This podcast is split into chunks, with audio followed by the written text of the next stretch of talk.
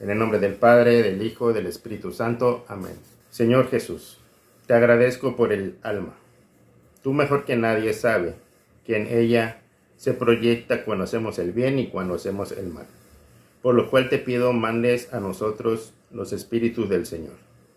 El espíritu de la sabiduría, del consejo, del poder, del conocimiento, de la mente sana, de la gracia, de la paz del amor.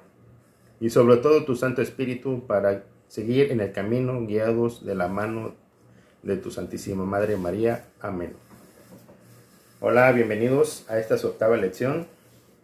En esta ocasión a mí me corresponde hablarles del purgatorio y del cielo. En el Catecismo de la Iglesia nos dice que el purgatorio es aquel lugar donde llegan las almas que viven en gracia de Dios, pero que no son purificadas en su totalidad. ¿Cómo es esto? San Juan en el Apocalipsis nos dice que para llegar al reino de Dios tenemos que estar totalmente purificados del alma, sin ninguna mancha. ¿Y qué es lo que mancha nuestra alma? Todos conocemos el pecado.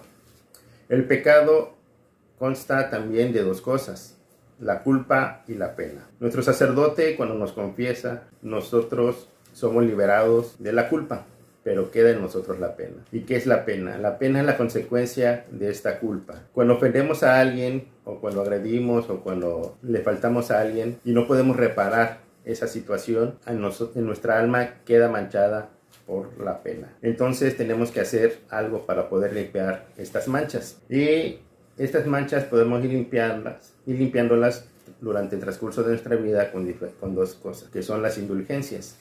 Una es la indulgencia parcial. Esta indulgencia parcial la podemos ir haciendo a través de obras de caridad, a través de oraciones, y esta van a ir quitando manchas una por una. Pero hay otra que es la indulgencia plenaria. La indulgencia plenaria consta de cinco cosas.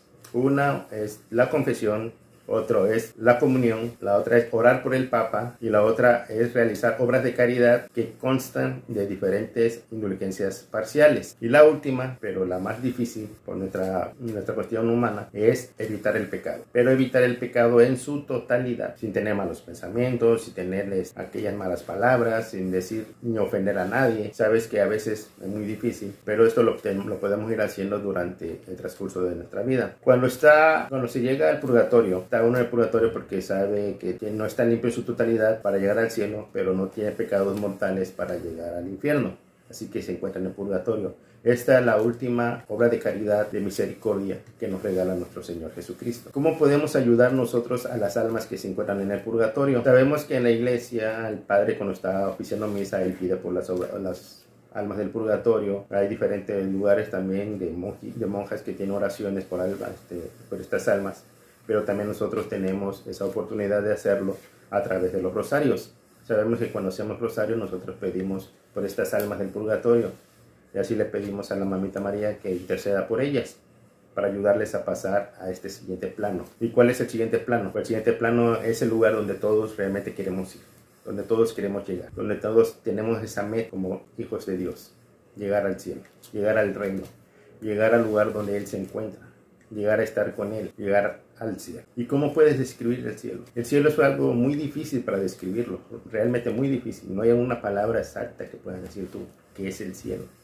San Pablo nos dice, no hay ojo, no hay oído, no hay corazón que haya visto, escuchado ni sentido algo como es realmente el cielo. ¿Se imaginan cómo será? Llegar a un lugar donde es realmente uno feliz, donde uno llega a estar con Él, donde uno va a sentir esa emoción, ese sentimiento tan grande, esa, esa no sé, ¿cómo lo llamaría? Esa, ese lugar de felicidad plena. Si nosotros aquí cuando vivimos el retiro, que nos presentan al amigo, que nos presentan a esta gran, esta gran, esta gran persona, nos sentimos felices, nos sentimos llenos de ser, llenos de algo, llenos de todo, porque sí, es un lleno, un lleno de todo cuando nos lo presentan. Ahora imagínense cuando lleguemos nosotros allá y sea Él el que nos reciba a nosotros el que te diga, bienvenido hijo, te estoy esperando. Bienvenido hijo, que estás aquí.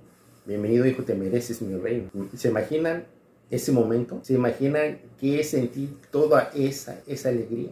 Imagínense nada más aquí con algo que no haga feliz, algo tan pequeño, con algo material tan pequeño no hace feliz, imagínense que estemos con él allá. Algo insignificante no va a ser, va a ser algo grandioso, algo hermoso. No hay palabra, no hay palabra, la verdad. Por eso mi reto es, pidamos por estas almas del purgatorio en el rosario. Hagamos rosarios para poder ayudar a todas esas almas que se encuentran en el purgatorio esperando ese gran momento de encontrarse con el Señor.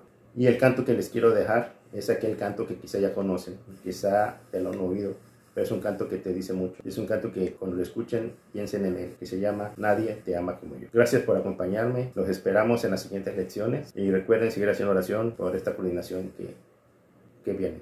Que Dios los bendiga.